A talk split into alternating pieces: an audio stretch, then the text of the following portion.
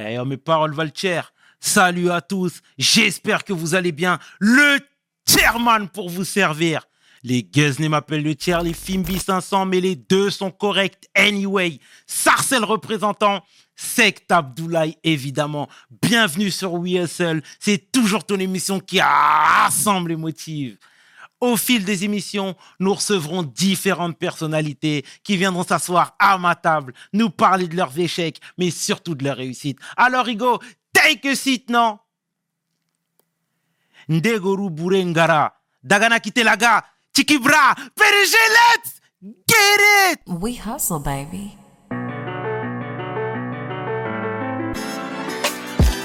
Le chairman.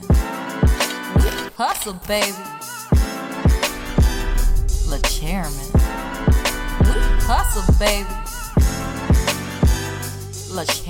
De retour sur We Hustle. Et aujourd'hui, je suis vraiment fier de recevoir mon homeboy, mon gars, ancien rappeur, homme de cœur, homme de terrain, philanthrope, sportif, l'homme que l'on nomme Kamel l'ancien. Take a seat, Kamel. Ego. Comment tu vas? Ça va super et toi Kamel? Ça va, merci. Ça va très bien? Ça va. ça Merci va. de m'avoir fait cet honneur. Merci à toi. Ça Merci fait longtemps qu'on s'est pas vu Ça Kamel. fait hein. très longtemps. ça fait très très longtemps. Et c'est toujours un plaisir de te voir frère. Plaisir partagé et on retiendra que le temps passe très vite. C'est exactement Ouais. ça, Kamel. C'est exactement ça. Est-ce que tu peux te présenter, s'il te plaît, Kamel, pour celles et ceux qui ne te Bien connaissent sûr. pas? Bah moi je m'appelle euh, Kamel l'ancien. Je suis un ancien rappeur. J'ai rappé euh, de waouh. tu m'as remonté dans les dans les années là. Ah ouais. j'ai rappé, enfin j'ai été connu à partir de 2002-2003 Mm. jusqu'à 2010 quand j'ai mis fin à ma carrière. D'accord. Voilà. Très bien, très bien, très bien. On a tout le temps aujourd'hui, Kamel. hein. On J'espère que tu le pas pressé. Non, non, non, non, je suis pas pressé. C'est, très bien. C'est très bien, Kamel. Dis-moi, il ressemblait à quoi le jeune Kamel? Au Kremlin Bicêtre. Moi, au, au Kremlin Bicêtre Mm. où j'ai grandi, j'étais un jeune comme comme les autres. J'étais un jeune euh, qui était euh, qui était. euh, j'étais pas turbulent. J'étais j'étais tranquille. Je faisais ma petite vie. Euh, je sortais avec mes potes. Tu sais, nous au Kremlin Bicêtre, on est euh, on est à la, à la frontière de Paris. On appelle ça. Exact. Donc on avait une ouverture d'esprit. Nous, on était vraiment, euh, on était déjà des gens. Moi, je sais qu'à 14-15 ans, on allait déjà faire des tours sur Paris. On était, euh, tu vois, on, on était vraiment, on était vraiment à proche Paris. Donc on avait cette ouverture d'esprit. Donc euh, ma jeunesse, elle était, elle était tranquille, quoi. J'ai grandi dans un quartier sensible, bien sûr. J'ai grandi dans un quartier sensible. J'ai connu euh, la pauvreté avec mes parents, tout ça et tout, mais c'est pas grave, ça c'est rien en vrai. On va Mhm. pas, on va pas, on va pas dire des choses qui vont nous rappeler des mauvais souvenirs. Moi, je me rappelle que des bons souvenirs, C'est tu bien, vois. c'est bien, Kamel. C'est très bien. Ouais. C'est très bien. Et le jeune étudiant Kamel, à l'école, il ressemblait à quoi? Euh, au collège, j'étais avec euh, trois mecs de mon quartier avec qui j'ai grandi. C'est toujours mes frères à l'heure d'aujourd'hui. Et euh, on était pas turbulents, mais on, on rigolait beaucoup en classe, tout ça et tout. D'ailleurs, on en reparle souvent parce qu'on regrette. Au collège, on a, on a, au collège, j'étais pas, j'étais pas assidu, on va dire. Tu vois, dans les cours d'anglais. Mais ça, tu, ça, tu t'en rends compte quand tu grandis, en fait. Ensuite, après, je suis parti au lycée, donc j'ai mal été orienté parce que j'ai pas fait une, on va dire, une bonne carrière au collège. Donc été orienté en BEP. J'ai fait un BEP vente à l'époque, ça s'appelait BEP VAM, vente action marchande. Mhm. Ça me plaisait pas du tout. Au bout de la première année, fin de première année, j'avais quoi? J'avais, je sais plus, j'avais 16 ans, je pense. J'ai arrêté. J'ai arrêté et je suis parti directement travailler, moi. À 16 ans, À je suis parti 16 ans dire. Ouais. Ouais, 16 ans, je suis parti travailler, ouais. Et t'as fait quoi? À 16 ans, après, je suis parti travailler direct manutentionnaire. Ok. Comme tous les mecs du Kremlin de ma ville, on était tous. euh, on avait Ringis à côté. Comme je te disais au début. On a Paris, mais on a aussi de l'autre côté, Mhm. l'envers du décor, qui était Ringis. Donc j'ai travaillé directement dans. J'ai travaillé directement dans le froid, moi, dans le poisson. Je travaillais direct dans le poisson. Ensuite de là, j'ai j'ai fait j'ai fait plein de taf. Vraiment, j'ai accumulé plein de taf et euh, que axé sur la manutention. euh, tu vois, je travaillais gardien d'immeuble, j'ai fait euh, ambulancier, j'ai fait j'ai fait toutes sortes de, de travail de Mhm. de 16 ans jusqu'à jusqu'à quand j'ai commencé ma carrière de, dans le rap. C'est bien, tu te cherchais, c'est bien. Ouais, je me cherchais Et surtout, ben, moi, j'ai grandi avec, à l'ancienne école, c'est-à-dire que nous, euh, si tu travaillais pas, le daron, il n'était pas d'accord, hein, et la daronne aussi, et c'était honteux même de pas travailler à l'époque. À l'époque, quand tu travaillais pas, si tu étais dans les études, ça va. Parce qu'on disait, il est dans les études, c'est pour plus tard travailler. Ouais. Mais si, si t'étais pas dans les études et tu travaillais pas, t'étais un délinquant pour les parents. T'étais un moins que rien. T'étais, t'étais, limite, t'étais la honte de la famille. Donc moi, j'ai commencé à travailler. Et même quand des fois, j'avais une période de un mois ou deux mois où je travaillais pas, mon père, il me disait, tu fais quoi là? Faut que tu taffes là. Faut que tu taffes. Pas pour que je lui ramène de l'argent à lui. Juste pour que tu sois un homme, en fait. Et ça, j'en parle souvent avec euh, des jeunes de, de, de la nouvelle génération. Ça n'a rien à voir. Il y a des jeunes de, de 15 ans, ils n'ont pas d'école et ils travaillent pas jusqu'à 20 ans, 25 ans. Leurs parents, ils leur disent rien du tout.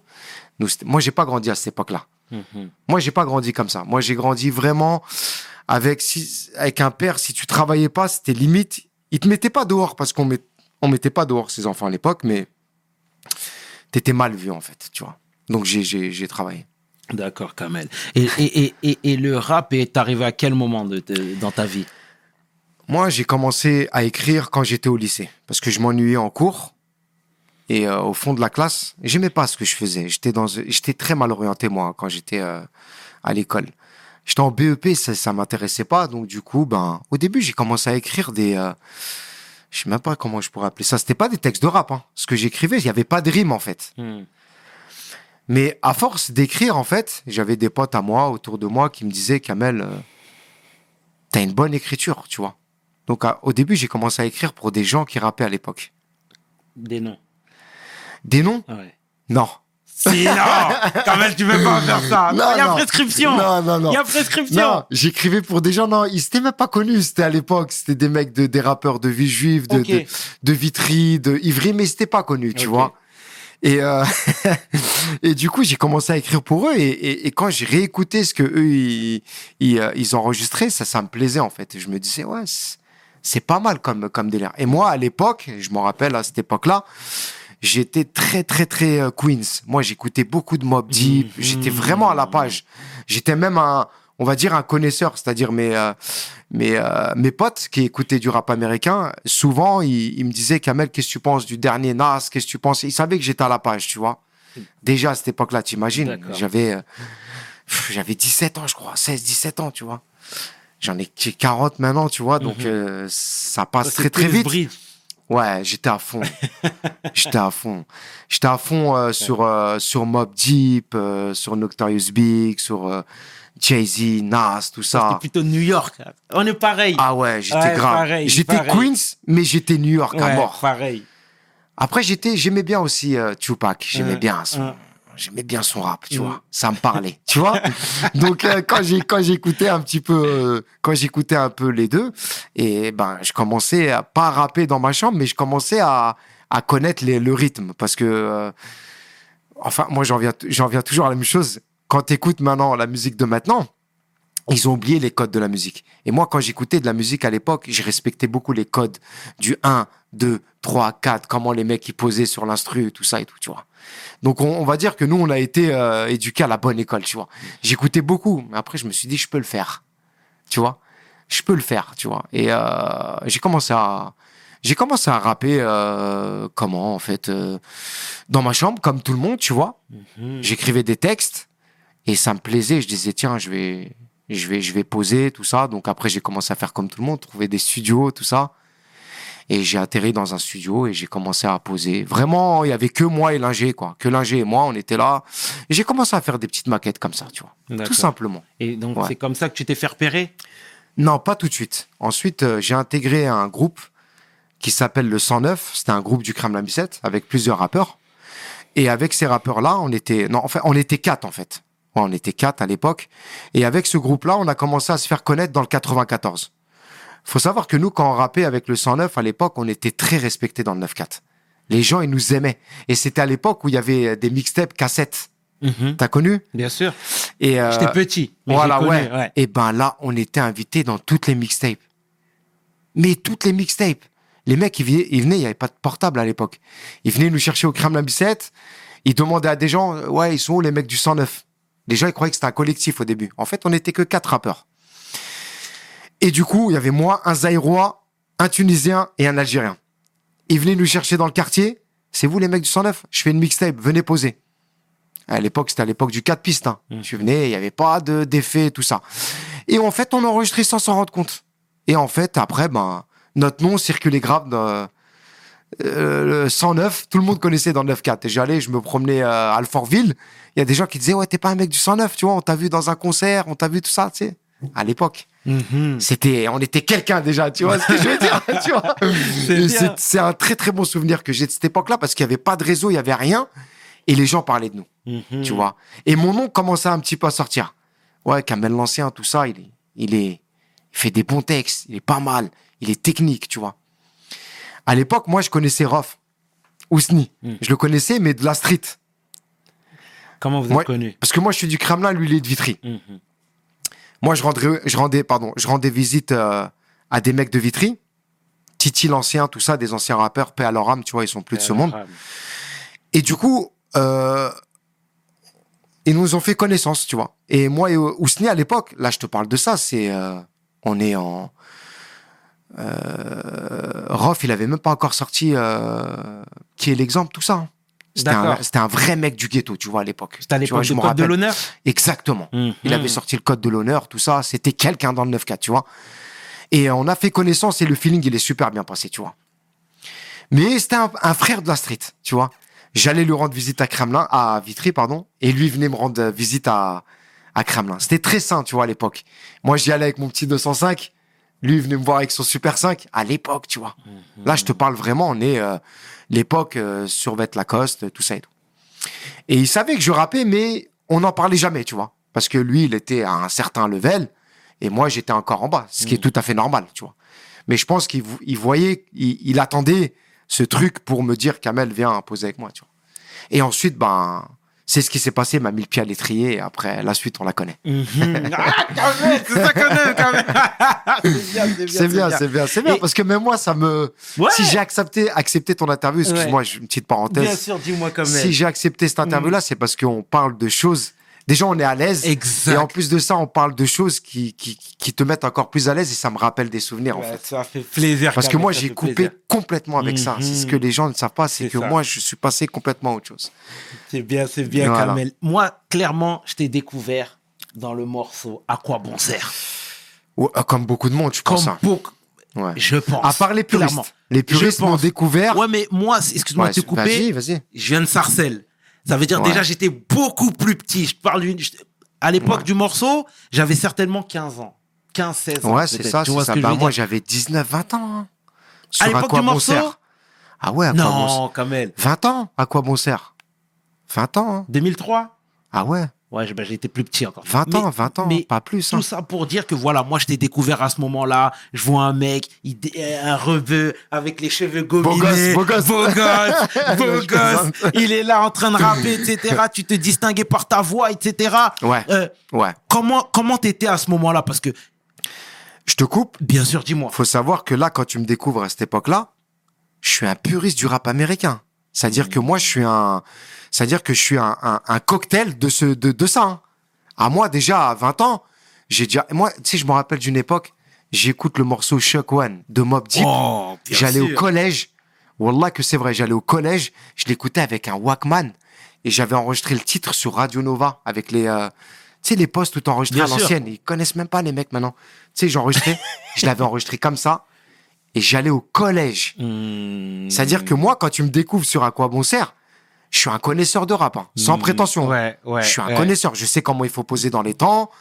Je sais comment ma voix la faire. Je sais comment me positionner au niveau du micro. Hmm. Ah, je suis un puriste à cette époque-là. Et Rof à côté. Ouais, c'est vrai. Qui, à l'époque, c'est c'est quelqu'un, tu vois. C'est-à-dire que lui, il est à côté de toi pour te dire, Kamel, euh, sur le morceau à quoi bon sert. Limite, c'est lui qui me disait, pose comme ça, fais comme ça, fais comme ci, tu vois. Tu vois ce que je veux dire? Mhm. C'est-à-dire que tu me découvres sur un titre où il y a eu, il y a beaucoup de choses qui se sont passées. J'arrive pas comme ça et ça sert à quoi d'avoir un chargeur? Non, Hmm. j'arrive, je suis quelqu'un, tu vois. Et les gens le savent pas. C'est bien, c'est bien. Mais du coup, ce qui est marrant et ce qui dénote totalement, c'est que tu dis que t'es un puriste, mais quand on voyait ton style vestimentaire, ton look, tu ressemblais pas à un mec des, des, des, des States. Tu vois ce Je que je pouvais veux pas. dire? Je pouvais pas. Pourquoi tu pouvais Parce pas? que j'habitais dans un quartier. je me serais fait descendre, je pense.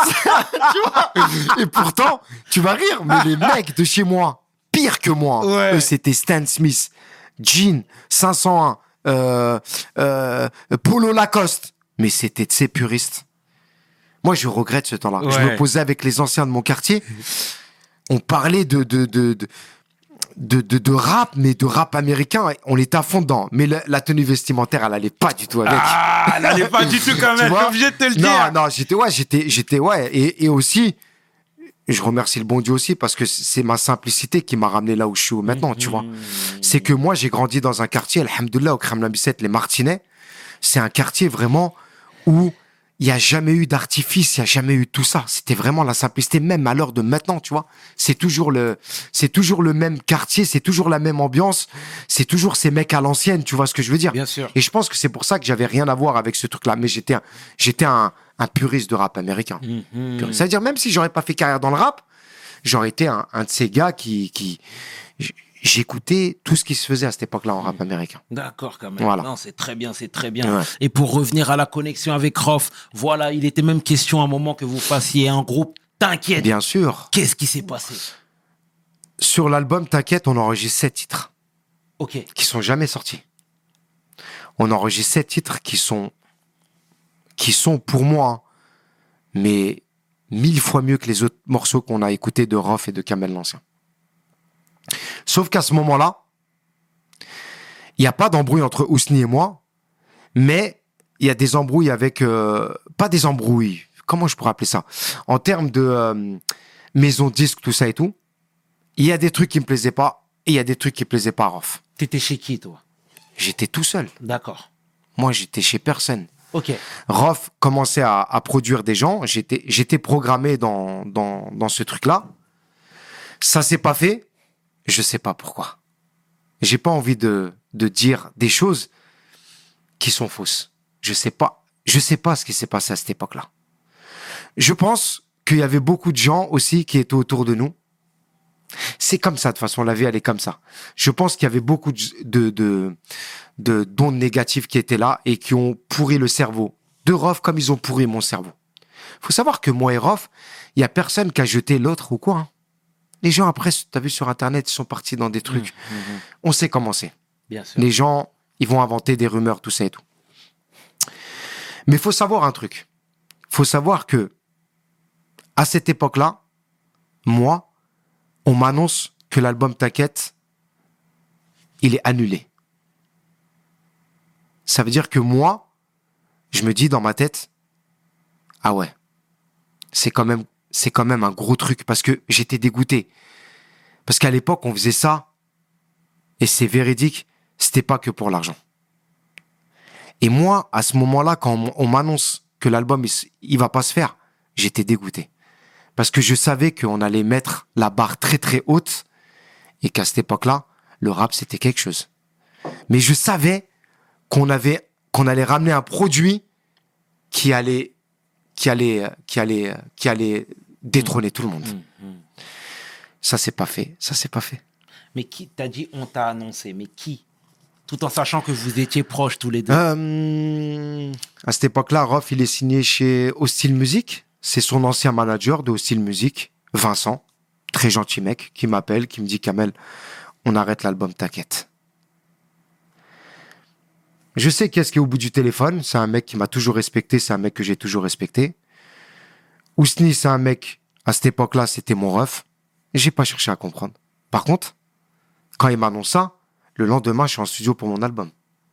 Parce que je suis dans une dynamique de gros featuring. Tous les jours avec Rof, on pose. On commence à 11h du soir. On s'arrête à 6h, 7h du matin. Je me dis non, je peux pas. Si, si je fais plus rien, je vais rien faire. Je rentre en studio le lendemain. très bien. Ça veut dire qu'après tout ce que j'entends, les rumeurs, les, les tout ça, je vais te dire un truc que j'ai jamais dit. Tu sais ce qui s'est passé? Hmm. Il y avait trop de jaloux à cette époque-là. Il y avait beaucoup de jaloux de Kamel l'Ancien à cette époque-là. Dans le milieu du rap, il y avait beaucoup, il y, a- il y avait beaucoup de jaloux de Kamel l'Ancien. Beaucoup. En bas de chez moi, il y avait des jaloux de Kamel l'Ancien. Des mecs avec qui j'ai grandi, ils étaient jaloux de Kamel l'Ancien. Il y avait beaucoup de jaloux. Parce que j'arrive à un moment, comme tu as dit, j'arrive, petite dégaine, Mm. coupe au gel, dégaine, rien à foutre, rien à voir avec les codes du rap qu'il y avait à, à l'époque, baggy, tout ça. Moi, j'arrive, tout ça, et je kick. Et je parle de choses, les gens, ça les touche. Il y avait beaucoup de jaloux. Moi, j'ai pas honte à le dire. J'y pensais dans, en venant en voiture, là. Je disais, où il va me ramener le frérot dans l'interview? Je dois lui placer celle-là. Parce que ça me fait du bien de le dire. Mhm. Ça me fait du bien de le dire que, que, je vais pas te sortir de nom.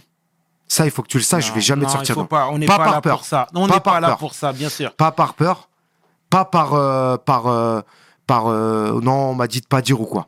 Je veux pas de problème avec les gens, mais moi, faut savoir que ce que j'ai traversé dans ma, dans ma carrière, j'ai traversé beaucoup de moments où les portes se sont fermées à cause de gens jaloux. Et entre Rof et moi, il y avait beaucoup de jaloux. Déjà, lui, il traînait une armée de jaloux derrière lui, parce que c'était Rof et à l'époque, c'était quelqu'un et, et c'était à l'époque, il- voilà, c'était à l'époque, c'était le numéro un, voire le numéro 2 entre lui, Booba, tout ça, quoi, à l'époque. Et il traînait déjà une équipe de jaloux derrière lui. Et moi, j'arrive en plus de ça, je me colle à lui, ça fait rebeu, renois. Tu vois, les deux mecs, ça kick. Waouh. Ah ouais. Et je peux te dire que, après ça, j'en ai entendu des vertes et des pas mûres et de sources sûres. C'est ça le pire. C'est que j'en ai entendu où des mecs, des rappeurs connus, qui m'ont fermé des portes. C'est pour ça que je me suis jamais mélangé. Les gens ils disent Kamel, qu'est-ce qui devient Il se mélange jamais. Sur Instagram, il follow personne le follow, il follow personne, il a 30 000 followers, il s'en fout de son Instagram, il est même pas déclaré. Parce que je suis dégoûté de ce milieu. Je suis dégoûté.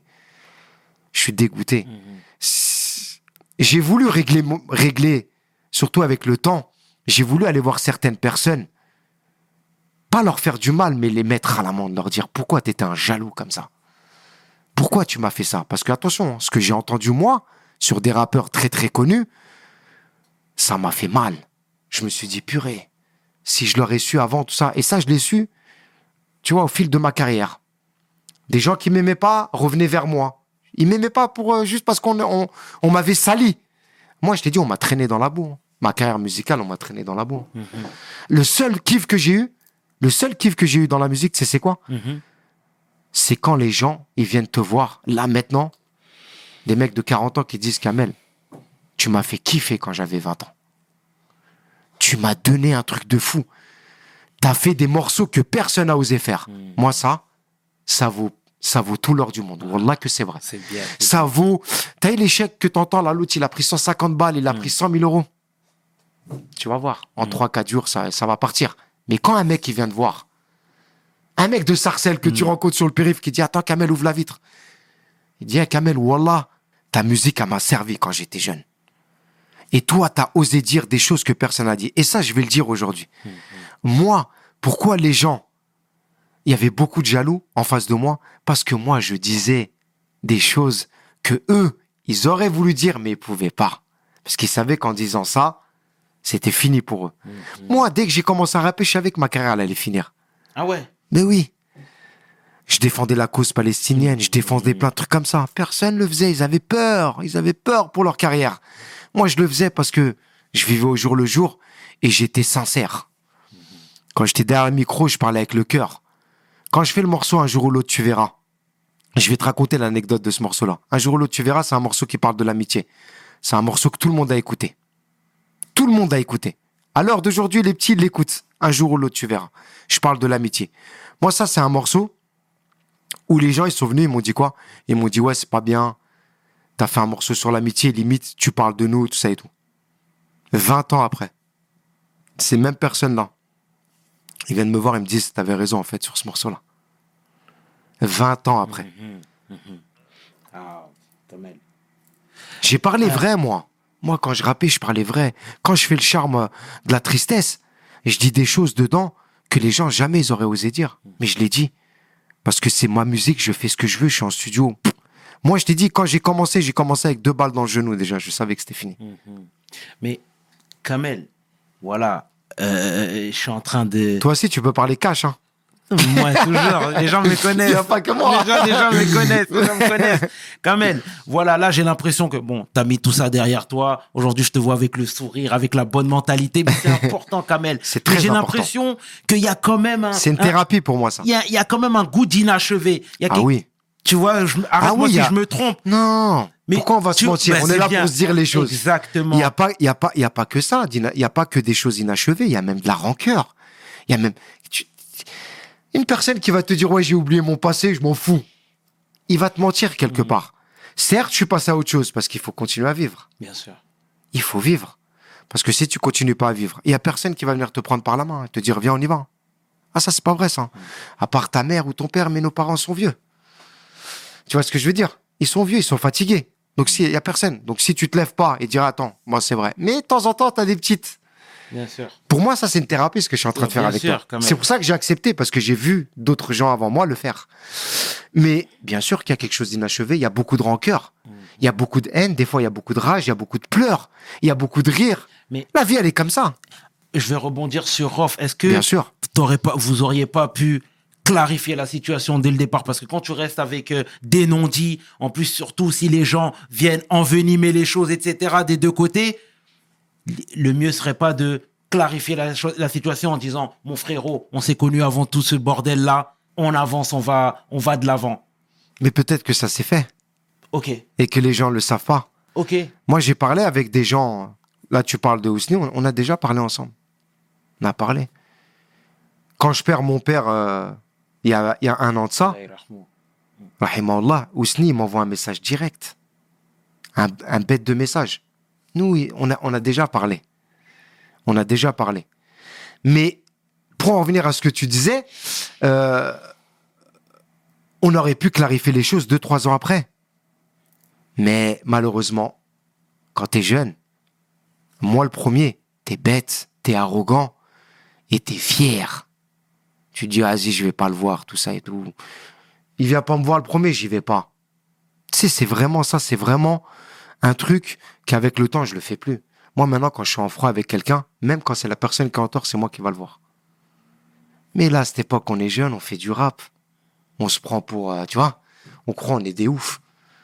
Et donc, on laisse les choses. Mais en vrai, il y avait rien, en fait. En fait, entre, entre Ousni et moi, il y avait rien, en fait. Il y avait juste des gens très, très mauvais. Je te le répète encore une fois, très, très mal intentionnés. Ça pouvait pas durer. Et est-ce que, excuse-moi, je vais rebondir. Là, aujourd'hui, on voit plein de jeunes qui, qui sont en train d'émerger, des jeunes rappeurs. Que leur dirais-tu? À savoir, quand vous commencez à upgrader, quittez votre environnement, écartez-vous de, du quartier où vous avez grandi pour se prémunir justement des éventuels dangers? Moi, bien? c'est une très, très bonne question que tu poses.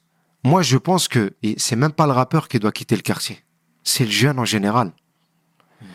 Le jeune qui arrive à 20 ans, qui travaille, une bonne situation.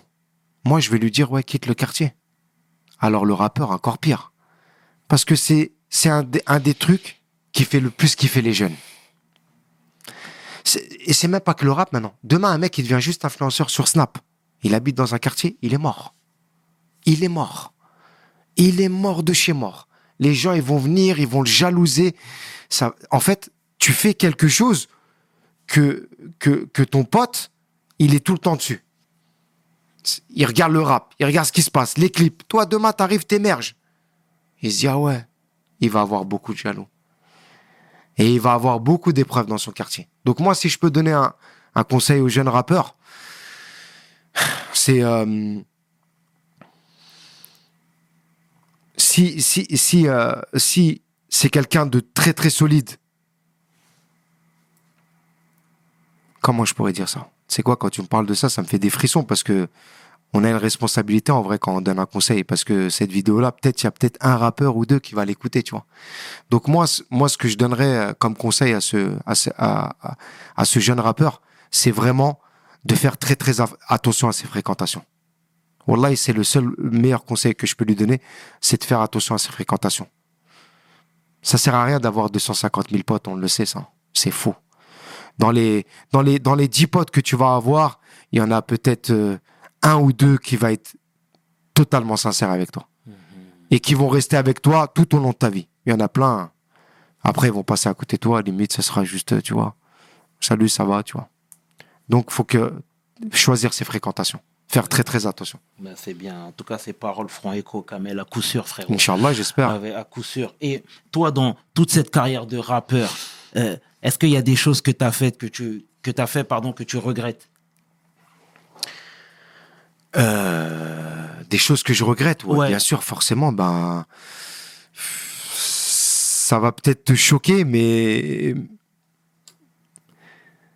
ma carrière de rappeur, je la regrette. moi. Ah bon? Ouais, je la regrette. Je la regrette parce que ça va à l'encontre de tous les principes d'éducation que j'ai reçus. On se parle franchement, on a dit. Bien sûr. Donc, euh, peut-être qu'il y a un truc aussi que je regrette, c'est d'avoir montré mon visage. Tu vois? C'est con, hein Mais euh, de... j'ai toujours, euh, j'ai toujours eu du respect pour les Daft Punk. En fait, leur côté où c'est des mecs qui prennent le métro comme tout le monde et que personne ne sait c'est qui, je pense que c'est un facteur qui est crucial. Mais on ne le sait pas au début on ne le sait pas. Je pense qu'un des, un des plus grands regrets que j'ai, ouais, c'est, c'est, c'est d'avoir, d'avoir montré ma tête comme ça euh, partout. Parce qu'après, c'est, euh, c'est invivable. Après, avec l'expérience, maintenant, c'est derrière, mais je pense qu'après, quand tu, tu bâtis une famille, tout ça et tout, ça peut, ça peut porter préjudice. Mais pour en revenir à ce que je disais au début, j'aurais préféré ne pas connaître tout ça, en vrai. Honnêtement, hein, j'aurais préféré ne pas connaître tout ça. Mais c'était ton destin. C'était mon destin. C'était mon destin. Euh, J'aurais préféré peut-être, euh, je sais pas. euh, J'avais une carrière sportive à côté moi. J'avais un très bon niveau de grappling, de jujitsu. J'étais très bon en lutte. Après, j'ai connu la MMA. C'est un truc qui m'a fait plus kiffer que la musique honnêtement. Et c'est un truc qui m'a fait plus euh, voyager. J'ai euh, été récemment en Russie. euh, j'ai été accueilli par euh, la famille Nurmagomedov, euh, euh, qui m'ont qui- que j'ai rencontré à Dubaï. Ils m'ont accueilli les bras ouverts chez eux. Je me suis entraîné avec les meilleurs. J'ai été aux États-Unis. Je me suis entraîné avec les meilleurs. Été, j'ai voyagé partout grâce au, grâce au sport et, et j'ai découvert avec le sport des, des vraies valeurs. Dans la musique, ce que j'ai découvert, c'est un milieu satanique. C'est un, un milieu brutal. Ouais, la musique en elle-même, c'est beau quand tu fais du rap, quand tu fais des petits morceaux, tout ça. Mais tout ce que j'ai découvert à côté, poteau, ça m'a tué, frère. La jalousie des gens.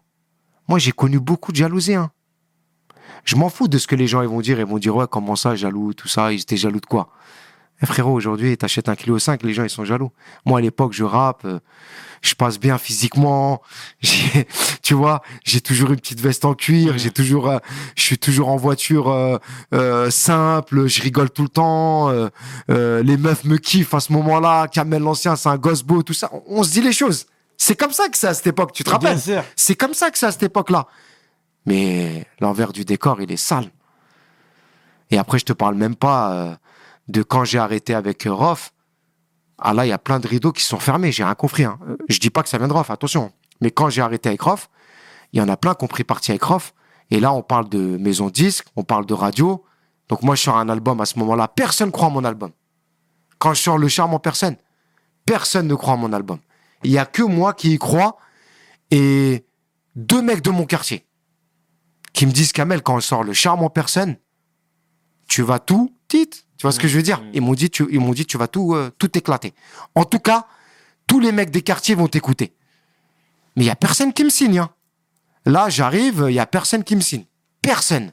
Ah, Peut-être c'était une question que tu devais poser, non? Non, non, non, non, non, non, non, non, Kamel, vas-y, continue, continue. Il y a personne qui me signe. À À ce moment-là, il y a personne. Là, je suis tout seul. Skyrock, ils me disent carrément, Skyrock, on ne jouera jamais de titre, toi. Mais vous avez même pas écouté l'album.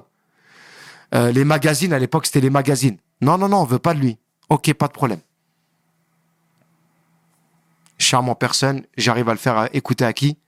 D'ailleurs, que j'embrasse très très fort. Kojo de Nouvelle Donne. Dit, ouais, moi, je, suis prêt à écouter Kamel l'Ancien. Il écoute le charme en personne. Il me dit, on le sort. Il était sûr de lui. Je sors chez Nouvelle Donne. Quand je sors le charme en personne, je fais le clip Le charme de la tristesse. C'est parti.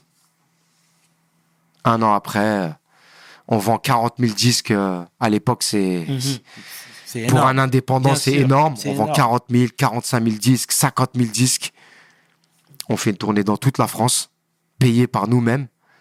On fait des concerts à guichet fermé. Tout seul. Bien, bien. Alhamdulillah. Et après, là, tout le monde revient. Mais tu vois, Kamel, je vais rebondir sur ce Tu que peux t'as dit. rebondir sur ce que tu veux. tu disais, tu disais que voilà, la, la- la musique, c'était quelque, du moins le monde de la musique, le lifestyle, etc. C'est quelque chose que tu regrettes Ah, clairement. Mais euh, il y en a certains qui la considèrent comme étant un exutoire.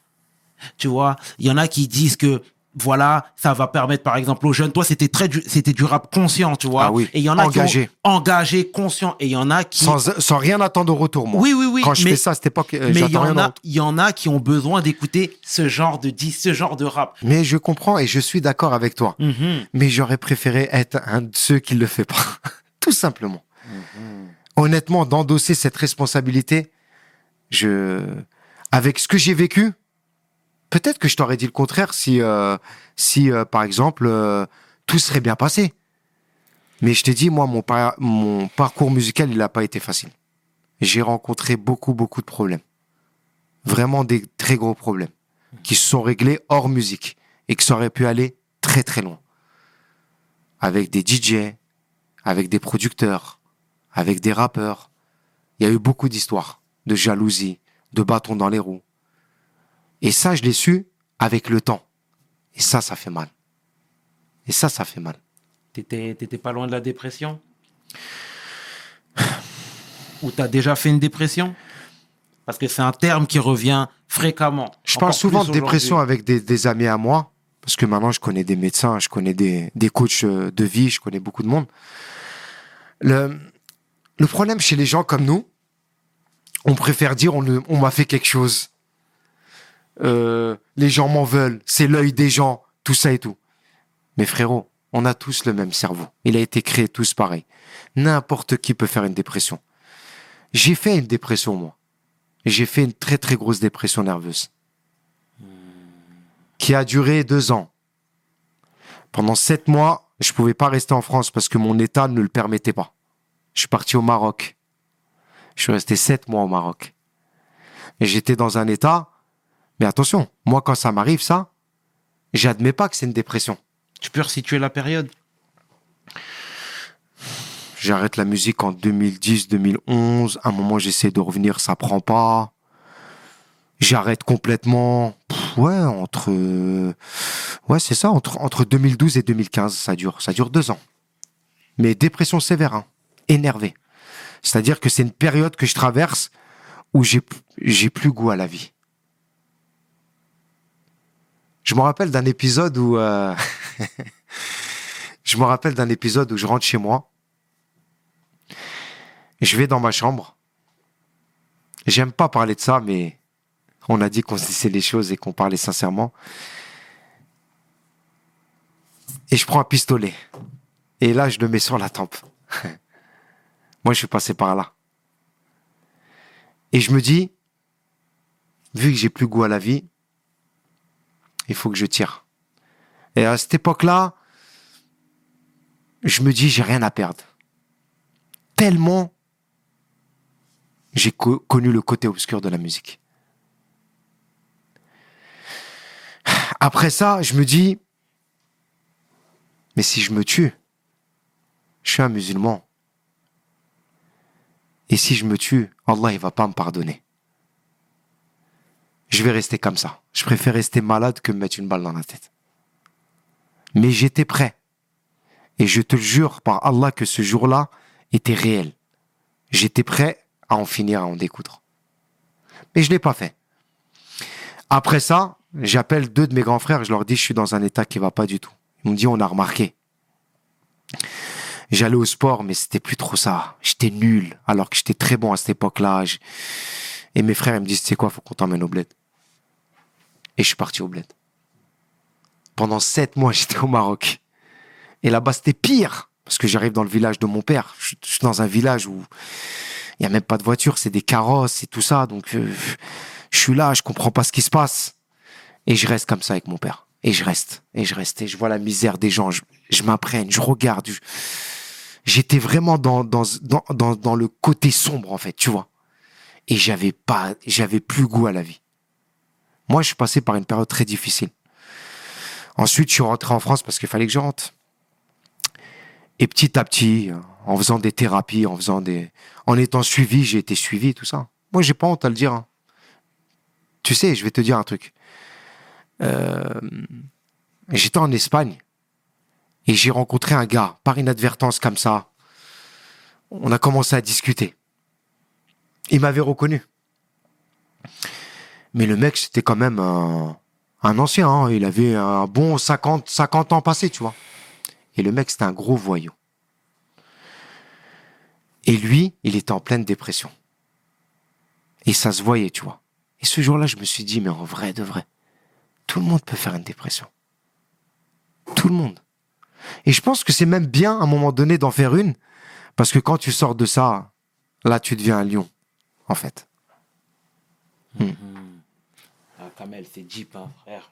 On le découvre tout ça. Et, et, et du coup, comment tu t'es relevé de tout ça? C'est dû au suivi, de par le suivi? Parce que tu sais, nous, dans nos cultures, hein, on est africains tous les deux, Bien tu sais sûr. bien. Et c'est pas des termes qui reviennent C'est fréquemment. tabou. C'est tabou. Un de truc- parler de dépression. C'est Tu vois ce tabou. que je veux dire? Limite, quand tu sors ce terme, on te dit non, c'est pour les autres, ça. C'est pas chez nous. Tu C'est vois ce que je veux dire Et c'est bien que tu nous mettes en alerte sur ça. Parce C'est vrai ce que qu'aujourd'hui, tu dis. hein. C'est vrai. et aujourd'hui, même quand tu vas dans nos cités, moi je te dis la vérité, il y en a plein qui, qui sont dépressifs. Plein. Tu vois, on voit plus d'étoiles dans les yeux, on Voilà voit plus de vrai. peps, etc. Ça tu vois fait que plaisir ce que tu dis parce que j'en parle tout le temps avec des amis à moi. En fait, c'est simple. Chez nous, quand tu dis que il y a un mec il est en dépression, c'est limite la honte en fait. Exactement. Mais c'est une maladie que tout le monde peut avoir. Moi, tu sais, ça a commencé comment, frérot Mhm. Ça a commencé par des crises d'angoisse. Moi, ça arrivait du jour au lendemain. hein. Tout allait bien, même quand j'ai arrêté la musique, j'ai eu beaucoup d'échecs. Certes, j'ai eu beaucoup d'échecs. Je me suis retrouvé plus d'argent, plus rien. Mais j'avais un toit, j'avais où manger, j'avais tout. Mais je me suis retrouvé à zéro, à aller chercher du taf, tout ça. Et euh, ça a commencé par des crises d'angoisse. C'est-à-dire que moi, c'était physique au début. Mon cœur, il battait très vite, je me levais au milieu de la nuit, qu'est-ce qui m'arrive, tout ça. Je suis parti chez le médecin plusieurs fois. Je suis parti même à l'hôpital, aux urgences. Faites quelque chose, mon cœur, ça va pas, je vais mourir. Dès qu'ils ont entendu la phrase, je vais mourir, c'est un des, des, des signes euh, indicatifs de la dépression, ça. Quand tu commences à dire je vais mourir, tout ça, ça va pas, je sens que ça va pas. Et quand ils me prenaient mon pouls, quand ils me mettaient toutes leurs machines, tout ça, et que le médecin venait, il me disait, mais monsieur, vous avez un cœur d'un mec de 20 ans. Et j'ai regardé votre dossier, vous êtes un sportif, tout ça, vous avez rien du tout. Mais comment ça, j'ai rien? Je pense que c'est mental. Là, Le médecin, il dit ça, tu bugs, toi, tu dis, qu'est-ce qu'il me raconte, lui? C'est mental, c'est pas pour nous, ça. Tu sais, on parle comme ça, nous, des fois, on est méchants. Moi, je moi, avant, pour moi, la dépression et tout, c'était pour les blancs. T'imagines comment je pensais? Mais ça, c'est les mal. Ça, c'est quoi? Ça, c'est le côté, c'est les côtés négatifs de- des quartiers. Moi, j'en connais plein, ils sont en dépression dans les quartiers. Bien sûr. Plein, mais Qu'ils ne le savent pas. ils ne le savent même pas. Combien de mecs j'ai parlé avec eux, je lui dis, là, t'es en train de faire des crises d'angoisse. Parce qu'il te raconte, il me dit, ouais, Kamel, je me lève dans la nuit, je suis en sueur, mon cœur, il bat vite, tout ça et tout. Est-ce que t'as une maladie pathologique? Non, j'ai pas. Dé- c'est un début de dépression que tu fais. Parce que le mec, il te parle que de ses soucis. Il a les larmes aux yeux, il pleure. Mais c'est une dépression. Mais non, mais t'es malade ou quoi? Moi, je fais pas de dépression. Ok, d'accord, pas de problème. Bah, reste comme ça. Tu vas rester comme ça. Alors que t'as juste à aller voir quelqu'un qui est qualifié pour te, te soigner. Moi, j'ai jamais voulu passer par la case médication. Médicaments, tout ça, j'ai pas voulu. Mais je suis parti voir un psy, moi. Pas qu'un seul. Je suis parti en voir plusieurs. Tu vois?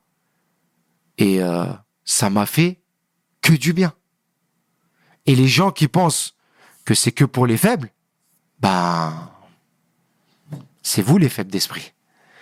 Parce que euh, moi, à cette époque-là, euh, je suis quelqu'un qui fait du sport tous les jours. Je suis quelqu'un qui tape, qui cogne, tout ça et tout. Mais euh, je suis un moineau, en fait, dans ma tête. Euh, tu prends Tyson Fury, un des meilleurs boxeurs de tous les temps. Il va, il va voir un psy. Il a fait une dépression. Bien sûr, bien sûr. Tyson, Mike Tyson, c'est un dépressif, on le voit, il pleure tout le temps, tout ça. Il est suivi par je sais pas combien de psy. psy.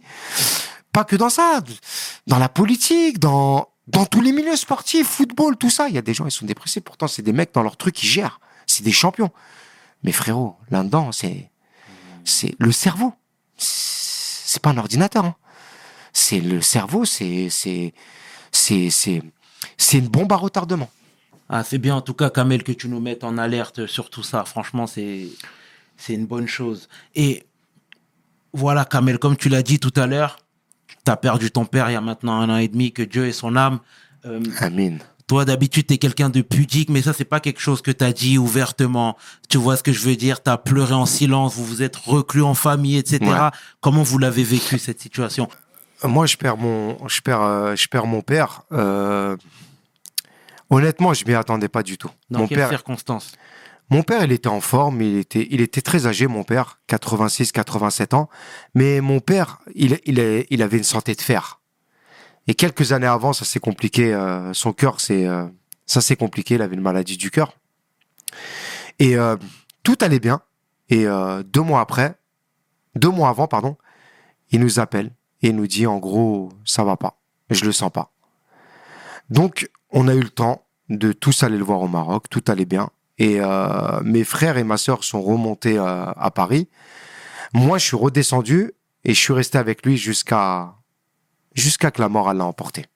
Moi, pourquoi euh, pourquoi je suis resté positif? Parce que mon père, tout ce qu'il a demandé, ça s'est exaucé. Mon père, il voulait pas mourir en France, pas parce qu'il aime pas la France, parce qu'en fait, mon père, il, il avait des, il avait ses petites peurs à lui. Il avait la glace, tout ça, tu sais, quand ils te mettent à la morgue, tout ça et tout. Mon père, c'est un truc qu'il a toujours, qui lui a toujours fait peur.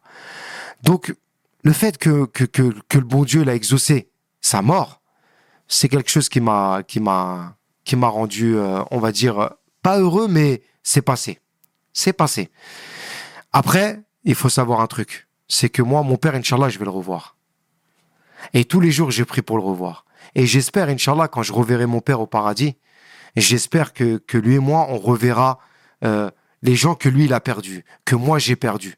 C'est, c'est- ça veut dire que moi, je vis tous les jours avec ça. Mon père, il est mort, mais Inch'Allah, je vais le revoir. Inch'Allah, je vais le revoir et, euh, et, et Inch'Allah, que je vais revoir aussi d'autres personnes que j'ai perdues. Bien, bien. Je le sens en moi, tu vois. Frérot, la mort, elle est là. Tous les jours, il y a des gens qui meurent. Tous les jours, il y a des gens qui meurent. C'est-à-dire que, pourquoi moi, le fait que j'ai perdu mon père, je vais pas l'accepter? Il y a des gens, ils perdent des enfants, ils ont 10 ans, 12 ans, 9 ans, 7 ans, 8 ans. Il y a des frères, ils perdent des petits frères, ils ont 15 ans, 16 ans, 17 ans. Il y a des gens, ils perdent leur mère, leur mère, elle a 40 ans. La mort, elle est partout, frérot. C'est-à-dire, à un moment donné, comme je disais à un ami à moi la dernière fois, la mort, c'est la seule chose que tu peux pas négocier. Exactement. Voilà, tu peux tout négocier dans la vie. Pff, Demain, tu as des problèmes avec des mecs, ça peut s'arranger. Et même si ça s'arrange pas, qu'est-ce qui va se passer? Demain, tu as un problème avec ton patron, et même si ça ça arrange pas, pardon, qu'est-ce qui va se passer? Rien. Mais la mort, euh, il va rien se passer. Tu peux, tu peux trouver une- un échappatoire. Mais la mort, tu peux rien faire.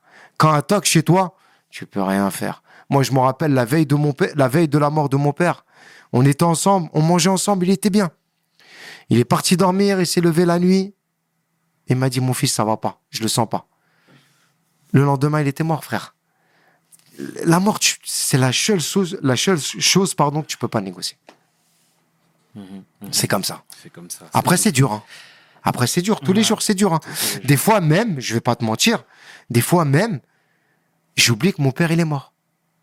J'ai mes habitudes, moi. Je roule en voiture, tout ça, je fais mes trucs, je travaille, tout ça. Des fois, je viens prendre mon téléphone pour appeler mon père. Après, mais mon père, il est plus là. Tu vois, j'ai ces moments-là. J'ai les moments aussi où, quand je vais au Maroc, j'ai mes habitudes. Je prends ma voiture de location, je vais au village où il y a mon père, parce qu'on a encore la maison de mon père, on a tout ça, ça fait un, un peu plus d'un an, c'est récent.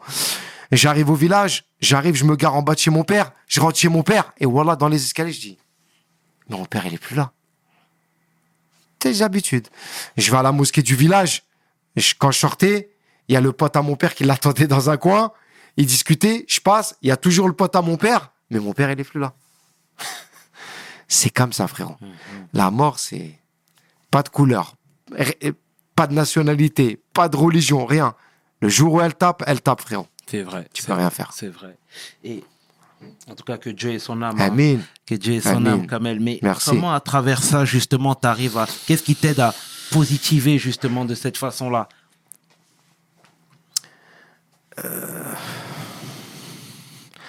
Mon frérot, t'as vu quand, quand t'es une famille nombreuse, quand t'as des neveux, quand t'as des nièces, Wallah que t'as un rôle à jouer.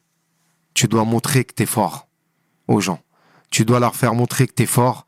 Et par, par ton biais, tu vas leur communiquer cette force-là, et ainsi de suite. Après, ça, après, ça se perpétue. C'est comme ça la vie. Ça veut dire que moi, je suis quelqu'un, j'ai un très très fort caractère. Et j'ai un très très gros mental. Même si, euh, on va dire, euh, je l'ai pas prouvé dans la musique ou quoi, mais dans d'autres circonstances, j'ai un très très gros mental. C'est-à-dire que un moment donné, quand il faut prendre les devants, bah, je suis un des gars qui va qui va aller au créneau. Je vais pas avoir peur de d'aller au créneau. Et à cette époque-là où, où, où- quand mon père il est mort, on s'est regardé moi et mes frères, mes frères et sœurs, on s'est dit, Alhamdulillah, tout ce qu'il a demandé, Allah subhanahu wa ta'ala, il lui a donné. Tout ce qu'il a demandé, tout ce qu'il a demandé. Il voulait mourir au Maroc, il est mort au Maroc. Il voulait pas, mon père, il avait même peur, tu sais, des derniers soins quand il y a une dame qui, tu sais, vraiment, là, je te parle vraiment des détails. bien sûr. Tu vois, mon père, il avait peur que qu'une femme elle vienne, elle lui change les couches, tout ça. Mon père, c'était impossible. T'as vu, nos parents, frères, ils ont commencé à travailler à Renault, ils avaient 20 ans. Ils ont, mon père, il a travaillé 38 ans à Renault, frérot. Ils ont une fierté. T'as vu, quand on faisait la route du Maroc avec notre père, tout ça, il montrait jamais ses faiblesses, tout ça. C'était, c'était, c'était des gens puissants, nos darons. C'est-à-dire, mon père, il, il a, quelques mois avant, il a dit à son petit frère, mon père, il a dit à son petit frère, moi, il faut que je meure avant qu'on me mette des couches ou des trucs comme ça. T'imagines à quoi il pensait? Et on s'est dit, tout ce qu'il a demandé, ça a été exaucé. Ça, ça te réconforte aussi, tu vois. Mon père, un jour, il a dit à son frère, écoute cette histoire, et c'est vrai. Mon père, il a dit à son frère, j'aimerais bien être enterré à côté de mon fils. Parce que moi, j'ai perdu un frère qui avait 20 ans à l'époque. Et mon père, il dit à son frère, j'aimerais bien être enterré à côté de mon fils. Et son petit frère, il dit quoi à mon père? Il dit, mais Mohamed, mon père s'appelait Mohamed, il lui dit, Mohamed, comment tu veux être enterré à côté de ton fils? Il n'y a pas de place dans le cimetière. Il a dit, ouais, j'ai juste dit ça comme ça, j'aimerais bien. Mon père, il meurt. Mon oncle, qu'est-ce qu'il fait? Il va au cimetière pour, euh, pour, euh, pour les modalités, comment ça se passe, combien on vous doit, où est-ce qu'on peut le mettre, tout ça et tout. Pour l'emplacement, tout ça et tout. Mon oncle, il revient, il nous dit, ouais, euh, il va être peut-être enterré à côté de son fils. Et nous, on lui dit, mais il n'y a pas de place. Il a dit, on va voir.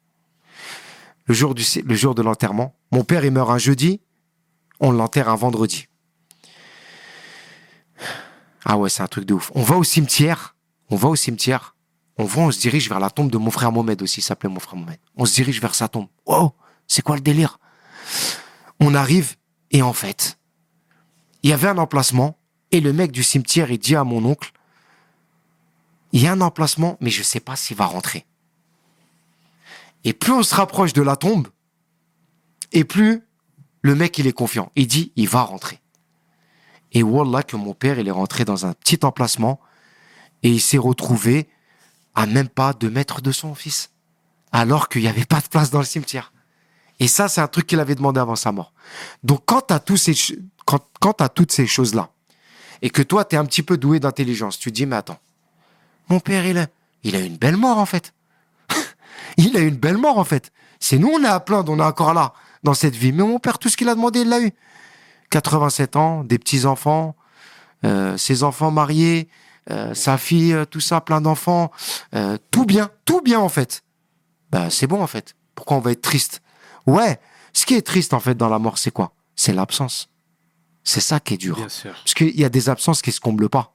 Il y en a qui se comblent. Demain, tu es en couple avec quelqu'un. Ça marche pas. C'est pas grave, mon frère. Sois fort. Moi, c'est ce que je dis à des gens. Je vois des gens, ils dépriment pour des femmes. Ils sont là, ils pleurent toutes les larmes de leur corps et tout, alors qu'elle les a jetées. Frérot, sois un homme. Monte pas tes faiblesses. C'est une personne comme toi. Elle, elle va refaire sa vie. Et même, il y en a même, elles ont déjà refait leur vie. Toi, t'es là, tu te morfonds sur ton sort. Alors que ta mère, quand tu vas la perdre, ou ton père, c'est là qu'il faut. C'est là que tu, dois te dire, ah ouais, truc de fou. Mais quand quelqu'un est à- en, quand t'es en couple, tu peux remplacer une personne, c'est vrai ou pas? Bien sûr. Mais tu peux pas remplacer quelqu'un de ta famille. Surtout un père et une mère. Impossible. Impossible. C'est impossible. Bien, bien, bien. Ah ouais, Kamel. J'imagine ce que tu ressens. Moi-même, j'ai Ouais. perdu mon père il y a deux ans aussi. Ah Ouais, ouais, ouais. Donc, Paix à euh, son pense- âme. paix à son âme aussi. Paix à son âme. Mais ses enfants feront le taf. C'est À ça. coup sûr. Voilà que t'as tout dit. Moi, c'est ce que je me suis dit. Et c'est ce qu'on doit se dire, nous Voilà. aussi. Voilà. C'est pareil pour toi, Voilà. c'est pareil, c'est la raison pour laquelle on est là en train de parler devant les caméras et on est en train de parler comme des brothers, tu vois. C'est ça, mais complètement. Pas comme on est des frères. Alhamdoulilah, tu vois, on est sûr. tous des frères. Et moi, je vais même t'avouer un truc. Des fois, j'ai des moments de faiblesse. hein. Mais vénère. hein. Mhm. Toi aussi, tu dois en avoir quand t'es tout seul. Tu penses, il est plus là. Mon daron, il est plus là. Mais ils, ont Moi, ils nous ont préparé, Voilà. Et après, je me dis non. Mon père, c'était un bonhomme. bien sûr. Moi, mon père, c'était mon héros, frère. Moi, moi, moi, il y a- moi, je vais te dire là, je vais t'avouer un truc. Moi, dans la vie, j'ai jamais eu d'héros. J'ai jamais eu comme les gens là, ouais, euh, un artiste ou un truc comme ça. Moi, c'était mon rap, moi, frère. Bien sûr. Moi, mon rap, j'ai toujours gardé. Eh frérot, mon père, si je te raconte, quand il est arrivé en France, c'est un truc de fou. Moi, mon père, quand il est arrivé en France, à l'époque, c'était la chasse au bougnoul. Mon père, il habite à Porte de la Chapelle, dans un, dans un petit dortoir avec des frères blacks, des frères algériens, tunisiens. À cette époque-là, il travaillait à Orly. Écoute bien, Porte de la Chapelle, Orly, à pied. Comment ils y vont? En montant, tu sais, en, en sautant des maisons, maison par maison, parce qu'en fait, ils avaient peur de passer par les endroits où les, les, les, les, les Français les attendaient pour les défoncer. Wesh, mon frère, quand t'entends ça, tu dis, mon père, c'est un héros. C'est lui, mon héros. C'est pas, c'est pas ce qu'on essaie de montrer à la télé ou sur Internet. Moi, mon père, c'était mon héros. C'est-à-dire, des fois, j'ai des moments, j'ai des pics, des descentes. Et après, comme t'as dit tout à l'heure, j'ai des moments où je me dis, je vais faire le taf. Exactement, mon frangin. Exactement. En tout cas, paix à leur âme. hein. Ça, c'est. Paix à leur âme et à tous ceux qui ont perdu leur daron, Exactement. Ouais. leur daronne, et aucune religion, aucun truc. C'est la mort, quand elle arrive dans un foyer, c'est très très dur. C'est ça, c'est ça, c'est ça. C'est ça, Kamel, mais voilà. On, va, on se doit d'aller de l'avant, mon frangin. Bien sûr. C'est bien. Bien sûr. Et on n'a pas le choix. Et on n'a pas le choix, mon frérot. On n'a pas le choix. Kamel, il y a un autre point de, qui, qui, qui, qui, qui me fait plaisir chez toi, c'est ton amour pour l'Afrique, ton amour pour le Maroc. À chaque fois, t'hésites pas à prendre la parole en revendiquant fièrement tes origines africaines, tes origines marocaines. Moi, je me souviens même d'une anecdote. On s'entraînait euh, euh, à ta salle, là, un Ouais. petit peu, là, genre, on a Ouais. tourné un petit peu ensemble. tu sais bien, tu sais bien. Et tu m'as demandé d'où je venais, du Sénégal, etc. Tu m'as dit que tu avais déjà été, t'avais déjà Ouais. été au Sénégal, tu te souviens? Ouais. Tu avais déjà été au Sénégal et que là-bas, il fallait investir. Tu me donnais des conseils. Tu as peut-être Ouais. oublié, mais pour moi, c'est resté Non, j'ai pas oublié. Tu vois ce que je veux dire, Moi- Kamel? moi, faut savoir c'est ça que- qui est beau. Ouais, moi, faut savoir que, t'as vu, j'aime le Maroc, j'aime mon pays, mais faut savoir que j'ai un amour de malade pour le Sénégal. Je vais te dire pourquoi. J'arrive au Sén- j'arrive en, en 2015 et un pote à moi, c'est un ancien joueur de foot qui s'app- qui s'appelle Philippe Christian Val. Et il vient de Sarcelles. Je sais. C'est un très bon ami à moi. Oh. On a été au pèlerinage ensemble. On a vécu des belles choses ensemble. C'est un très très bon ami à moi. Mais comme je te disais hors antenne, moi j'ai des potes que les gens ne savent pas que c'est des potes à moi. Et lui, c'est un frère pour moi. Abdelkarim, il s'appelle maintenant. C'est un vrai frère pour moi. C'est un ami très proche. Faut savoir que à cette époque-là, Philippe Christian Val m'appelle, me dit ouais, euh, Kamel, euh, on part au Sénégal, on va faire une école pour les orphelins. T'es avec nous dans le projet. Et un autre pote à moi qui m'appelle, qui vient, qui s'appelle Kaba Diawara. Bien sûr. Lui, c'est mon rêve de malade. Ah ouais, c'est des gens que je connais depuis longtemps. Donc on se retrouve une équipe à partir au Sénégal comme ça. Faut savoir que moi, quand j'arrive au Sénégal, je me mange une baffe de malade, frère. J'arrive à Dakar, le quartier de Yoff, je me rappelle, Bien ça s'appelait. sûr, Bien sûr. J'arrive là-bas, eh poto, wallah, je suis tombé amoureux de ce pays-là. Il y a des mecs de mon quartier, des Sénégalais. Je les insulte tous les jours. Quand je les vois, ils vont au Maroc, ils vont en Thaïlande, tout ça. Mais qu'est-ce que tu fais, frère? Va en- Au Sénégal. Sénégal. C'est un pays de ouf. Moi, quand je, quand je pars au Sénégal à cette époque-là, en 2015, mais je me mange une claque de malade. Exceptionnel, le pays. Magnifique. Les gens, extraordinaires. D'ailleurs, j'en ai parlé à mon père. Je quand je suis rentré, je lui dis, papa, je lui dis, le Sénégal, c'est extraordinaire. C'est magnifique. Et du coup, on arrive là-bas. on commence, le, on fait le, on fait euh, l'école pour pour les orphelins. Mhm. Donc on est euh, à cette époque-là, ça y est, l'école est construite. Euh, on a des élèves et tout, et c'est c'est une école qui est là-bas maintenant, et c'est un truc, voilà, c'est un truc qu'on qu'on qu'on a un peu financé, qu'on a un peu aidé, tu vois. Tu on peux a... donner l'adresse? Ouais, je, et, et, et- non, c'est important, tu vois. Tu donneras, tu donneras. je on donnerai ça, y a pas de souci, mais c'est un truc qu'on a fait vraiment. On ira. On le dit, je te le dis là parce que on s'est dit, on se Bien dit les choses. Bien sûr. mais c'est un truc qu'on a fait avec le cœur vraiment entre nous. Et euh, l'association, c'est l'association Omniscient en fait, et c'est une association que que Christian Val a a a, a, a faite lui-même. Et moi, je fais partie de cette association-là, et on parraine des jeunes là-bas, tout ça et tout. Et en même temps, on a passé des vacances, c'était exceptionnel. On a été dans des villages, tout ça, on était invités partout. Non, vraiment, le Sénégal, très très bon souvenir, bien. Très très bon Tu fais souvenir, Plaisir. Kamel, tu fais magnifique, plaisir. magnifique. Tu fais plaisir, t'es une belle personne. Et d'ailleurs, justement, c'est une belle transition parce que, tu vois, on a reçu Kémy Seba que je salue chaleureusement et en off, il me disait que du bien de toi. Il me disait Kamel, c'est vraiment quelqu'un. Kémy Seba, c'est Tu quelqu'un- vois ce que je veux voilà. dire? Et, C'est pareil, vérité, comme je disais, c'est un mec que je connais, c'est un mec que je respecte beaucoup. Et, et surtout, surtout, surtout, t'as vu, frère, lui, il mène un vrai combat, poteau. Ah, lui, il est pas là pour les stresser paillettes, frère. C'est très, très bon exemple. C'est un très bon exemple. Et moi, j'ai tout suivi sa transition, j'ai tout suivi. Mhm. Parce qu'à l'époque, il était quand même, tu vois, tu vois, c'était euh, Et trop Renoir, euh. Et après, même son visage, il a changé, Mhm. Non, non, c'est un. Kémy Seba, il le sait très bien. Je suis derrière lui, mon frère. Ah bon bah c'est bien, il Wallah. appréciera et on le salue au passage. On le salue. Mais tu vois, et j'ai l'impression que tu vois, t'es es très solaire. Tout le monde a ce ressenti quand toutes les personnes qui croisent ton chemin. Non mais sérieusement, Kamel, tu vois ce que je veux dire? Ouais, Ça me touche. Comment t'expliques que finalement à travers l'écran, c'est pas forcément le l'image qui ressort en premier? Tu vois ce que je veux dire? Bien sûr. Tu sais, euh, tu sais quand tu viens, quand tu viens, quand t'as quitté le milieu de la musique que tu l'as quitté toi-même, que que t'as voulu mettre une croix sur ça, tout ça.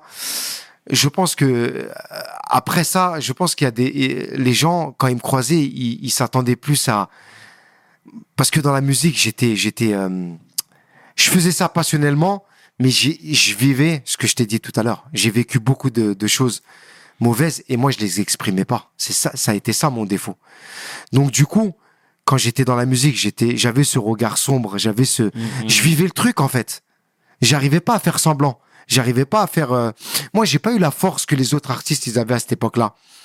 Moi, quand je croisais un hypocrite ou quand je croisais euh, quelqu'un qui m'a fait du mal, qui m'a sali, ou quelqu'un qui m'a fermé les portes à la radio, tout ça, ou des trucs comme ça, ça m'a laissé des traces, moi, frère.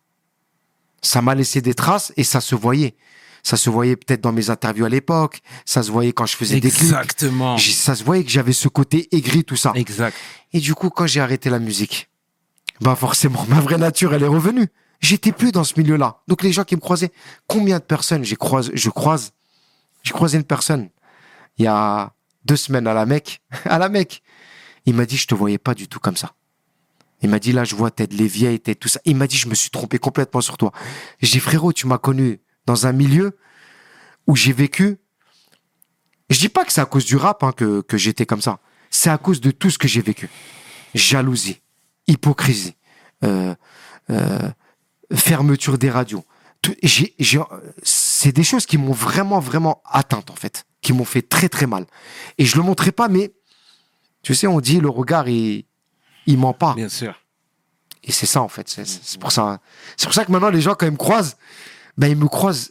Je suis en paix, moi. Moi, depuis que j'ai arrêté la musique, je suis en paix. Et les gens, quand ils me croisent, ben, forcément, ils découvrent le vrai Kamel. Tiens, ouais, en fait, c'est un bon, lui. Il est tranquille. C'est un homme de paix, il est tranquille. Quand j'étais dans la musique, j'étais mauvais. J'étais, j'avais ce côté mauvais. Tu sais, euh, je vais te dire un truc sincèrement. Que les gens ne savent pas. Le directeur artistique d'une maison de disques, comment il s'adresse à un jeune à cette époque-là où moi je suis dans le milieu de la musique? Qu'est-ce qu'il lui dit? Il le fait miroiter. Il lui dit, écoute mon gars, si tu veux que je te paie, va falloir que tu fasses de la musique comme ça, comme ça, comme ça. Il le formate. Ce jeune-là, là, qui vient de citer, qui fait le fou, qui fait le mec, qui, fait la caïra, C'est pas vrai. C'est un rôle qui se donne. Mhm. Il était très fébrile, pardon. Il a limite ses jambes elles tremblent. Quand il lui propose ça, combien de temps il réfléchit le jeune? Pendant combien de temps il réfléchit? Un jour, deux jours? Et ensuite, qu'est-ce qu'il fait? Il exécute. Moi, à cette époque-là, je préfère. écoute bien, à cette époque-là, je préfère être faire de la musique pour moi, ne pas sortir de disque, ne pas faire d'argent, que de signer avec ce genre de personnes et trahir ma musique et trahir mes ancêtres. Je préfère, je, je préfère être dans une grotte à manger des plantes et, et ce qu'il y a à manger que de retourner ma veste par principe. Moi, j'ai toujours été comme ça dans la musique et les gens, ils le savent. C'est pour ça que j'ai pas fait de commercial. J'ai jamais fait ce que les gens m'ont dit. Mais à cette époque-là, c'est ce qui se passe avec les directeurs artistiques. Ils attrapent le jeune. Tu veux percer. Tu veux prendre de l'argent. Il faut que tu fasses ça, il faut que tu fasses ci. Le jeune, il exécute. Il n'a pas un mental de fou. Moi, à cette époque-là, j'ai un mental de fou.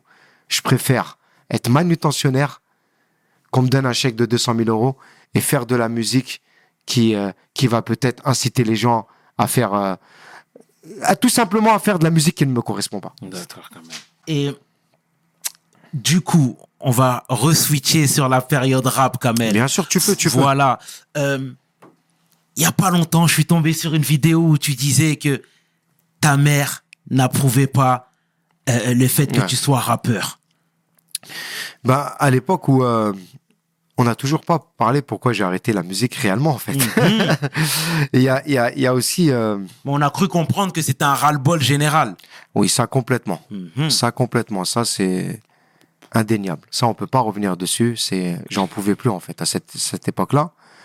Mais il y a aussi le fait où il y a le, le fait que ma mère à cette époque-là, vers la fin de ma carrière, ça commence à devenir très compliqué avec ma mère à la maison.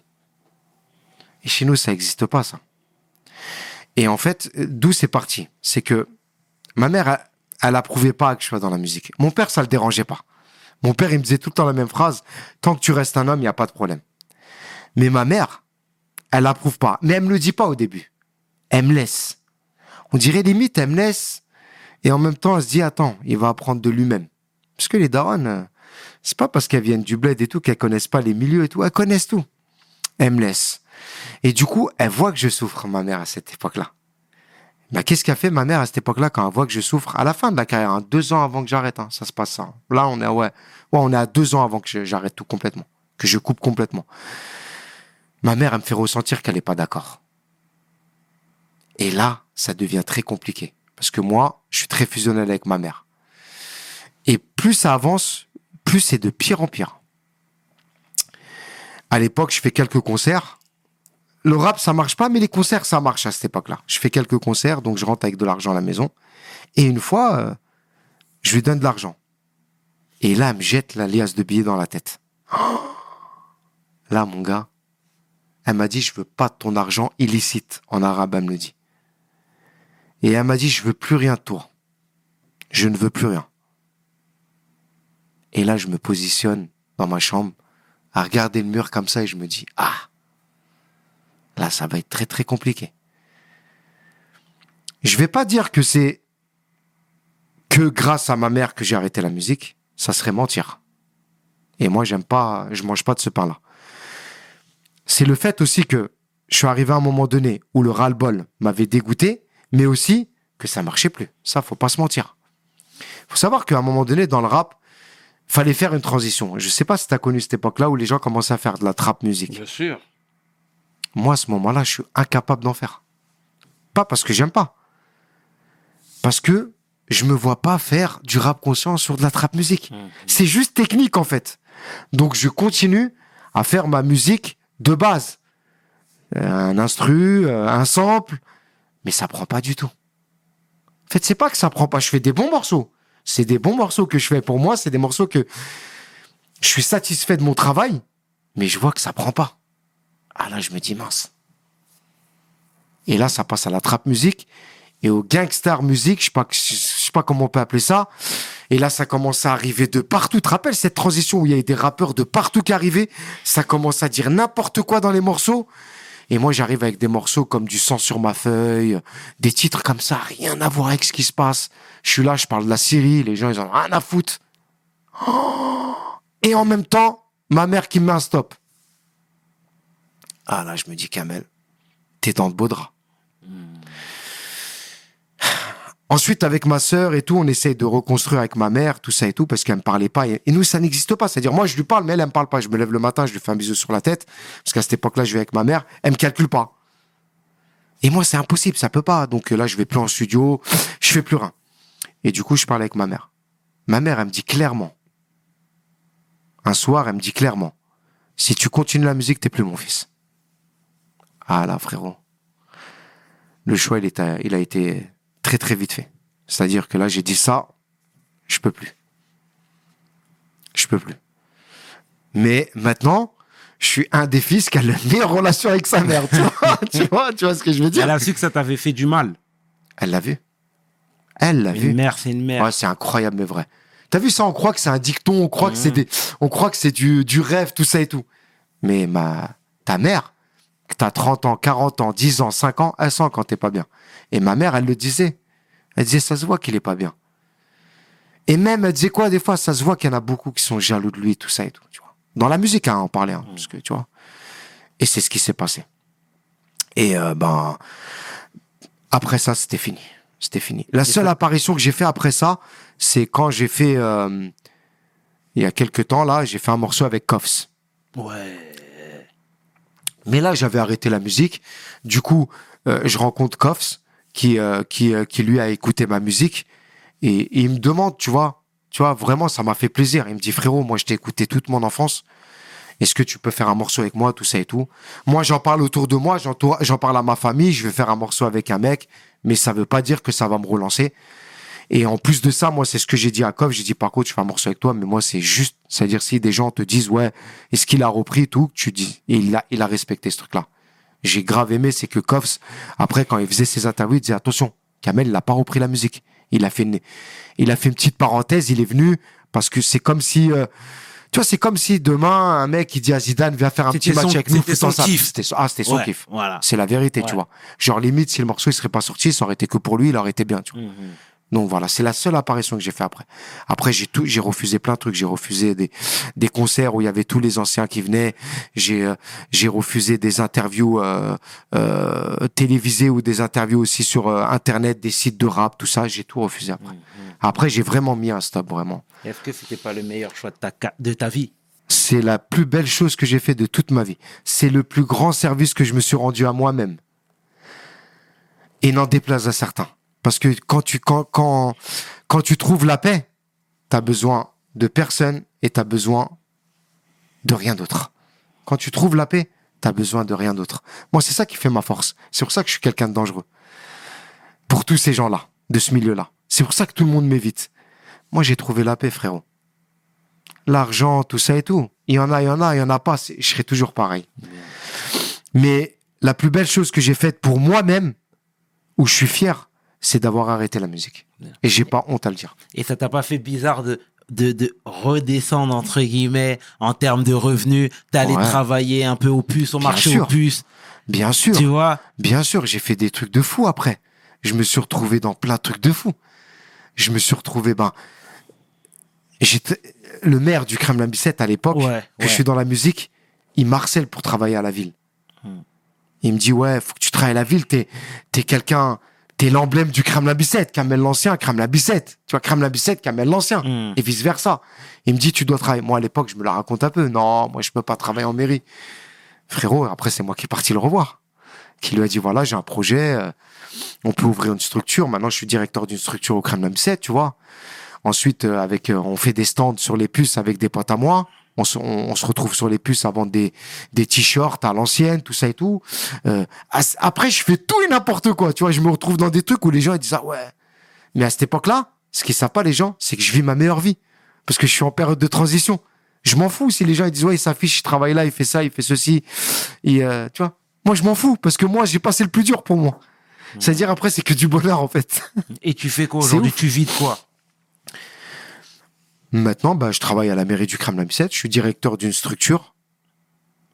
musical, c'est-à-dire euh, il y a un studio de musique, je m'occupe du studio de musique, il y a un pôle, euh, il y a un autre pôle danse, il y a un pôle écriture, tout ça. Je suis directeur, je suis là, je, suis là avec les jeunes de mon quartier, tout ça, tu vois, je les dirige, je leur dis voilà, euh, je m'occupe plus trop du studio de musique parce que euh, à un moment donné, à force d'être avec les jeunes dans, dans le studio, j'avais l'impression de les inciter, tout ça. Je me, je me, je, hop, je suis passé dans un autre bureau. Donc maintenant, je suis dans un bureau euh, tranquille, je gère la structure. Et à côté aussi, j'ai ouvert des centres de code de la route. Tu vois, tu sais, les centres de Bien code sûr. où tu passes ton code pour 30 euros. Je suis associé euh, avec une amie à moi. On a ouvert ça. On en a plusieurs maintenant. Ça marche. Euh, je sais même pas. Je fais plein de trucs en C'est fait. bien, c'est bien. J'ai, j'ai- j'ai, euh, avec ma nièce, on a, on a lancé un concept de miel. On vend du miel. Ça marche super bien sur les réseaux. Je travaille aussi avec mon Snap. Je sais pas si tu connais mon Snap, mais mon Snap est très connu. J'ai 350 000 abonnés. Je fais des placements de produits dedans. Bien sûr que je fais pas tout et n'importe quoi dans mon Snap, parce que ça reste quand même le Snap de Kamel l'ancien. Tout va bien. D'accord. Je, ça se passe super bien. Mais tu me disais tout à l'heure en off que tu vivais entre euh, la France et le Maroc. Ouais. Euh, en fait, euh, ça s'est passé euh, très bizarrement aussi. J'arrive au Maroc l'année dernière pendant le pendant le Covid, la Mhm. période du Covid, et euh, je reste bloqué là-bas. Ils arrêtent les avions. Ouais. Donc je commence à, à, à kiffer. Je suis sur Marrakech, je commence à kiffer. Donc euh, je m'installe là-bas pour huit mois. Ok. Donc là, je suis revenu. Entre temps, je suis parti trois fois. Donc maintenant, je fais des allers-retours. En fait, j'essaye de vivre au jour le jour. Je me prends pas la tête. Là, je suis à Paris. Euh, Il y, a, il y a deux semaines, j'étais en Arabie Saoudite. Avant ça, j'étais au Maroc. Avant ça, je suis parti en Russie un mois. Je voyage un peu partout, tu vois. J'essaie, j'essaie de. Moi, j'ai toujours kiffé cette vie de de de globetrotter, le mec qui, qui prend l'avion, tout ça et tout. J'ai toujours été fan de ces gens-là. À l'époque, dans mon quartier, il y avait des grands, ils, ils voyageaient partout. Et, euh, et maintenant, c'est moi qui le fais, tu vois. Bien. Et madame, elle sera contente de te voir bouger à chaque fois? Madame, euh, elle a pas le choix. elle doit suivre son homme. Ouais. Peut-être qu'elle bouge avec moi, peut-être qu'elle bouge pas avec moi. D'accord. Moi, je suis quelqu'un. Non, mais là, je vais en parler justement. Bien sûr. Je suis quelqu'un, si tu remarques bien sur les réseaux, j'ai jamais parlé de ma vie sentimentale. J'ai jamais parlé de si j'étais en couple ou pas. J'ai jamais dit si j'avais des enfants ou pas. Personne ne le sait. À part les gens qui me côtoient vraiment. Pourquoi? Les réseaux, c'est devenu très très dangereux. Ça fait peur. Bien sûr. Ça fait flipper de ouf. Si tu laisses ta femme être sur les réseaux avec toi, la laisser filmer, tout ça et tout, tu vas devenir prisonnier de ça. C'est-à-dire, toi, tu vas, des fois, tu vas plus calculer. Tu sais comment on est les hommes. Aujourd'hui, tu vas poster sur Insta, demain, tu vas plus calculer, à part si c'est ton taf. Mais tu vois, ta vie personnelle et tout, tu veux pas trop la mettre dedans. Mais moi, je vois des femmes, de mecs sur Internet, je vais pas sortir des noms. Et il y a des imams là, sur, euh, sur, euh, sur, euh, sur Instagram, des imams. Leurs femmes, elles sont là, les films, elles mettent du son, elles font des trucs. Qu'est-ce qu'elles font en fait? Qu'est-ce qui est en train de se passer en fait? Mhm, mhm. c'est-à-dire que pourquoi? Pour en venir à moi, si je préserve pas ce côté-là, qu'est-ce qui va rester en fait? Si je préserve pas ma famille, qu'est-ce qui va rester de moi? Quel, euh, quel euh, n'importe qui après pourra manquer de respect. Déjà, les gens ils te manquent de respect comme ça gratuitement. Demain, toi-même, tu dois recevoir maintenant des, des messages de détracteurs avec ton, avec ton succès que t'as sur Instagram. Tellement les gens, c'est des fous. Ils ont tout le temps un truc à dire, même quand il n'y a rien à dire. Ils trouvent quelque chose à dire. Ça, je l'ai vu avec mon Instagram. J'ai que 36 000 abonnés, c'est rien du tout. À chaque fois que je poste un truc, il y a des détracteurs qui viennent. Tu vas poster n'importe quoi de... Tu vas poster euh, le micro, ils vont dire, ils vont- il y aura des détracteurs qui vont arriver. C'est-à-dire si demain, tu, tu, tu, tu laisses ta femme, tu laisses tes enfants, tu laisses tout ça, les gens ils vont plus te respecter, frérot. Et moi, ça, c'est un truc qui me fait peur. Ah, c'est bien, tu préserves les tiens. Ah, de fou. C'est bien, c'est Ah, bien, de c'est fou. bien, c'est bien quand Ah, même. de fou. La génération de maintenant, elles ont toutes les applications. Elles ont un compte TikTok.